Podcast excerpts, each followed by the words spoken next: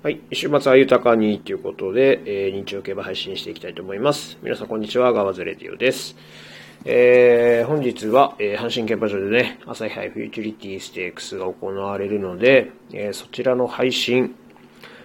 なのですが、その前に、えー、昨日のですね、えー、出資馬、ガーディアンベルの結果をお伝えしたいと思います。えー、中山4レースのね、はい、ダート1800メートルに、えー、3戦目として、えー、出走いたしましたが、えー、残念ながらね、結果は7着ということになりました。うーん、っていう感じですね。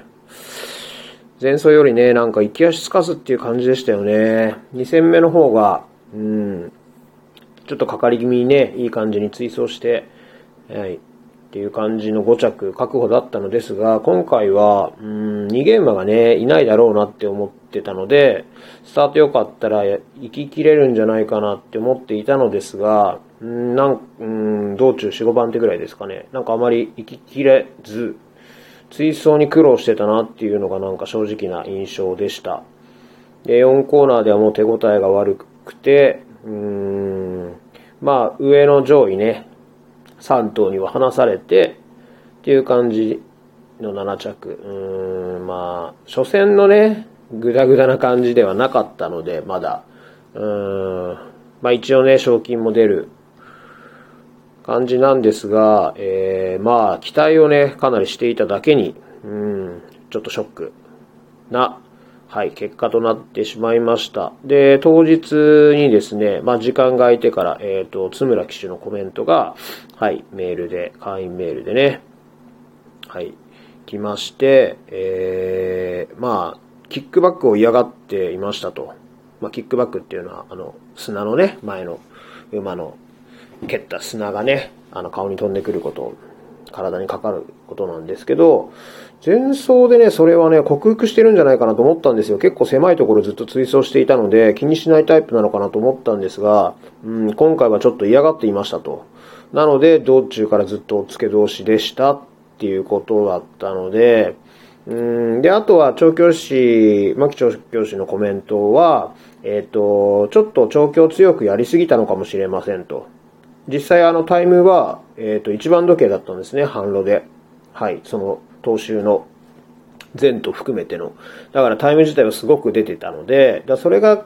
あの、ちょっとやりすぎて疲れが残ったのではないかっていう判断が、はい。なので今後はちょっと様子を見てから実装を考えたいと思いますっていうことで。まあもちろんね、あとラスト1周しかないので連投ってことはないと思います。はい。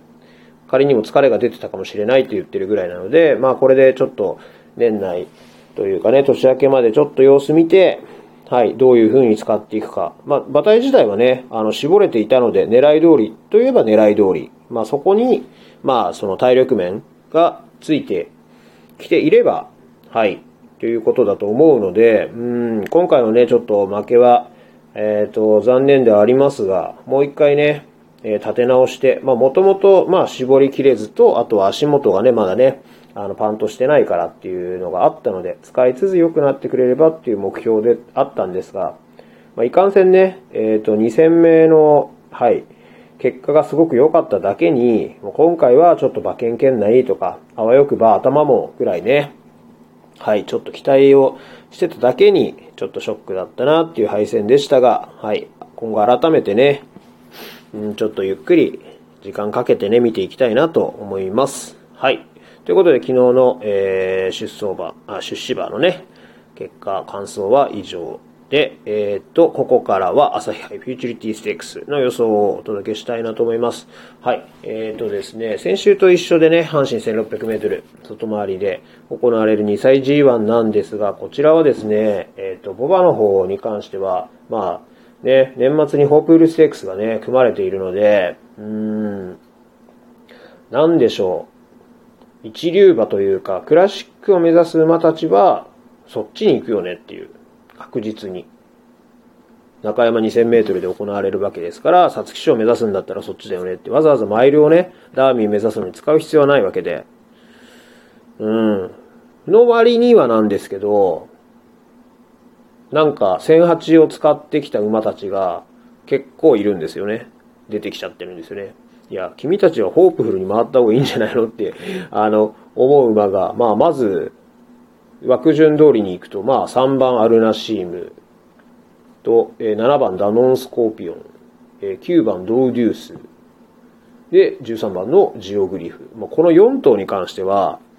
期待もされてる馬ですし、確実に中距離馬でしょっていう、まあ当然ね、使ってきたのがね、1008なので、はい。なんでこっち出てきたっていう感じなんですよね。そもそも最近のこのね、朝日杯に関しては、その、中距離馬じゃなくて、1002、1004使ってきた馬、本当にマイラー色の濃い馬たちが活躍をしてるレースなので、まあ当然ね、中距離馬は、あの、ホップルステックスに回ってるっていうのがあるんですけど、そっちじゃなくてこっちに出てきた理由もわからないですよね。この適性も全然違うであろう。うん、これマイルを使ってきて徐々に距離を伸ばしていきたいっていうんだったらまだわかるんですけど、1008を使ってきて中距離クラシックを目指すのにいきなりここっていうのは逆にレースのね、ペース、まあ、今回に関しては特に、え1004で逃げ切ってきたスピード馬がね、何とかいるので、そのペースには僕はね、対応はできないんじゃないのかなというふうにあの、結論付けておりまして、なので、人気を迫ってる馬は全消しにしたいなと。まあもちろん能力でね、えっ、ー、と、勝ち切るっていうパターンは全然あると思うんですけど、まあ先週のね、阪神ジュベナイルもそうですけど、やっぱそのペース経験、あの、していないスローの流れからの瞬発力勝負しかしてない馬は結果来なかったわけで、はい。そこは多分ボバ、牝馬関係なくだと思っていますので、今回はその1004のスピードで押し切ってしまうんじゃないかなと。で、足を使わされて、追走に苦労して、これまでの足を使えないんじゃないかと人気馬は。というふうに思っておりますので、え、結論は、えー、本命は1番のカジュフェイス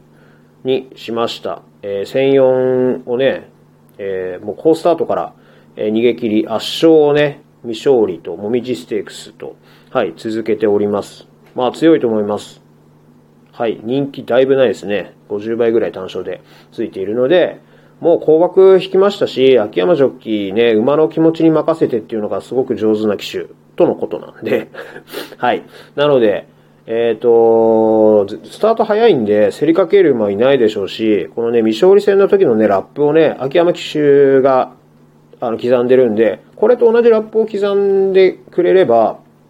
周りは多分ついてこれないでしょうし、追走に苦労して、多分差し込んでこれないんじゃないのかなって、そういうレースをね、経験している馬がいないと思うので、はい、これ本命に。で、対抗には、えー、6番の小樽エヴァ。えー、こちらはですね、えー、あ、こちらも、えー、1004の逃げ切り前走でね、襲名菊賞でしてるんですけど、これももともとね、まあマイルで強い競馬をして、まあ新潟2歳ステークスでもね、はい、セリフォスの3着と、やってるんですけど、まあこの時はね、ちょっとね、距離も出すためになのか、まあちょっとスローに落としてっていう、うん、競馬だったので、これはあんまりね、あの、向かないと思います。だから前走みたいなね、競馬が多分すごくいいと思うんで、で、そのこのカジュフェイスが作る流れに一番合ったというか経験してるのは、自分でもそういう、えー、流れを作れる、このオタレーバーかなと思いますので、この16の一体一体馬券になるんじゃないのかなと。で、3番手というか3頭目にね、挙げたいのは、えー、5番のビアドロローサーですね。まあ、こちらは1002からの、はい、参戦馬。1002、1002、